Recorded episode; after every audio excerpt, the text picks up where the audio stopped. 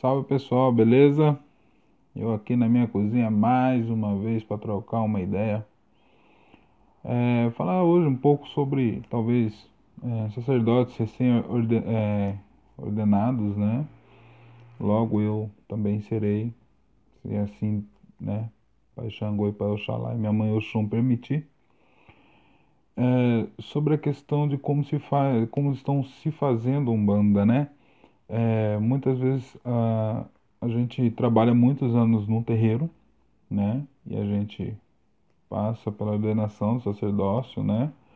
E, e vamos tocar a nossa umbanda. Então a gente acaba promovendo o que a gente aprendeu no nosso terreiro, sem ter às vezes o cuidado de se perguntar se tudo aquilo ali está certo, né? se está tudo de acordo com os fundamentos, e às vezes a gente acaba promovendo erros. É, vou citar uma frase que eu escutei há algum tempo do Babá Cassioli, né, de Airá, que acredito eu que muitos de vocês conheçam, né? Sempre faz algumas lives e tal, eu acompanho algumas vezes. Não acompanho sempre, até porque ele é de candomblé, então tá um pouco fora da minha ossada entender algumas coisas, né?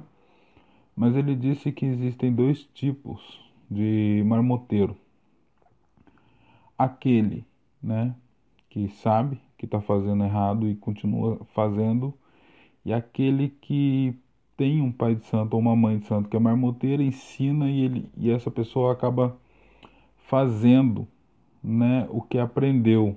Só que o pai de, e ele é um marmoteiro inconsciente, vamos dizer assim. A gente está passando por um período muito turbulento dentro da Umbanda. É, muitos terreiros estão sendo atacados, etc. E também tem muitas pessoas é, utilizando da Umbanda para fazer qualquer trabalho, né, dizendo em nome da Umbanda e está errado, né? Também são marmoteiros. E tem muita gente que são sacerdotes de Umbanda promovendo erros sem saber que são erros, porque eles não param para perguntar ou para se aprofundar na questão da Umbanda. A Umbanda, ela nunca, é, a gente que é de Umbanda, a gente nunca vai parar de estudar. Né? A Umbanda é uma religião que vem é, evoluindo com os anos, ela acompanha a nossa sociedade né? e as problemáticas, as os novos problemas da nossa sociedade, enfim. E ela, a Umbanda não é parada no tempo, né? Ela prossegue. Então existe a necessidade de sempre estar estudando a Umbanda. Porém, não é isso que é, estamos vendo por aí. Né? É, tem gente tocando a mesma Umbanda sem reperguntar a Umbanda, né? Então acho é, que é necessário algumas adaptações para os novos tempos, reperguntar às entidades sobre questões do nosso tempo agora, né? E esses novos dirigentes, né, que eu serei um deles, precisamos perguntar a Umbanda sobre o nosso tempo agora. Então, a gente não pode promover o erro, né, que a gente aprendeu.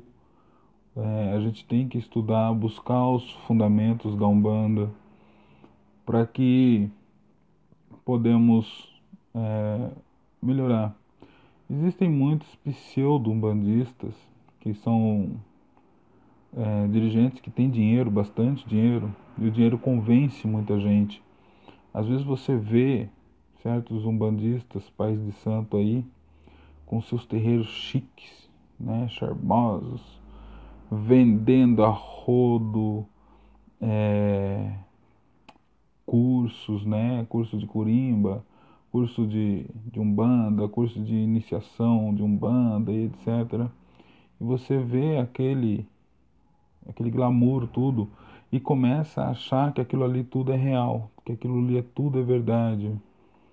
É, seres inferiores utilizam desse subterfúgio para convencer é, as mentes mais fracas vamos dizer assim, as consciências mais fracas. É, em sua maioria, grandes, grandes pessoas desses caras, dessas moças aí que são sacerdotes, que promovem esse tipo de trabalho e vendem esse tipo né, de serviço, porque é uma umbanda vendida, estão fazendo errado, são marmoteiros, só que são marmoteiros com muito dinheiro e com muita organização, né? Eles são marmotas também, não são é só aqueles que parecem que estão bêbados que são marmoteiros. Essa galera que está com muita grana também é, são. Você vai no terreiro e vê muito é, certificado na parede. A Umbanda não se faz com papel, se faz com muito estudo. Mas ter certificado na parede não te garante nada. Não te garante que você é um bom médium, não te garante que a sua casa é melhor que a outra, não, não garante absolutamente nada. Você pode ter uma parede inteira forrada de papel. Se você for para ser um marmoteiro, tu vai ser com tudo aquilo ali. Papel não garante caráter, papel não garante ética, papel não garante nada, absolutamente nada. Então, é, arrumaram sim um jeito de ganhar dinheiro com a Umbanda, vendendo cursos, por exemplo, né? livros também, que a primeira função do livro é vender, né? para ter dinheiro, né? E, com exceção do Chico, lógico, né? A gente o Chico, Chico Xavier é uma exceção em quase tudo, né? Porque os livros que ele vendeu, ele sempre é, direcionou esses valores arrecadados para instituições carentes, né? Enfim, mas Chico não entra nisso. E, mas esses pseudos bandistas, né? Ou neo-umbandistas são marmoteiros. As pessoas estão promovendo a partir disso. Pessoas estão sendo formadas por eles e promovendo é, essa, essa Umbanda. Então, o recado né, que eu tinha para deixar para vocês é mais ou menos isso. Né? Você vai se formar um bandista, seja lá como você chame isso, e tem que tomar cuidado para entender, para fazer a sombanda, para saber o que, que você está promovendo em relação à sombanda. Porque talvez você esteja promovendo erro e talvez você esteja se passando por marmoteiro também e nem sabe disso. É necessário estudar um banda funda, é necessário estudar seus fundamentos, seus pilares, para que promova uma Umbanda séria de amor e de caridade. É, era mais ou menos isso que eu gostaria de falar. A Umbanda não se faz com dinheiro. É necessário dinheiro, porque a gente tem conta para pagar e terreiro tem despesa, né? Alguns casos tem aluguel, tem vela, tem luz, água, por aí. Mas não é vendendo curso, é, não é vendendo nada para as pessoas. Né? A Umbanda é feita de caridade, é feita de amor, de entrega, de, de, de dedicação e muito estudo. E não com certificado na parede que você vai ter tudo isso. Ou você é um bandista ou você não é um bandista. Papel não interfere em nada e papel não diz que você é alguma coisa nesse nível, né? É só um papel.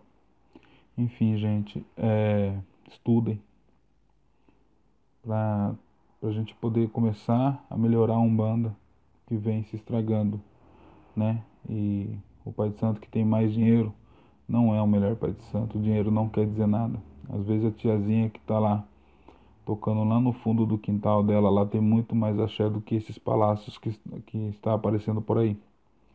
Enfim, fique com Deus e Oxalá ilumine a todos.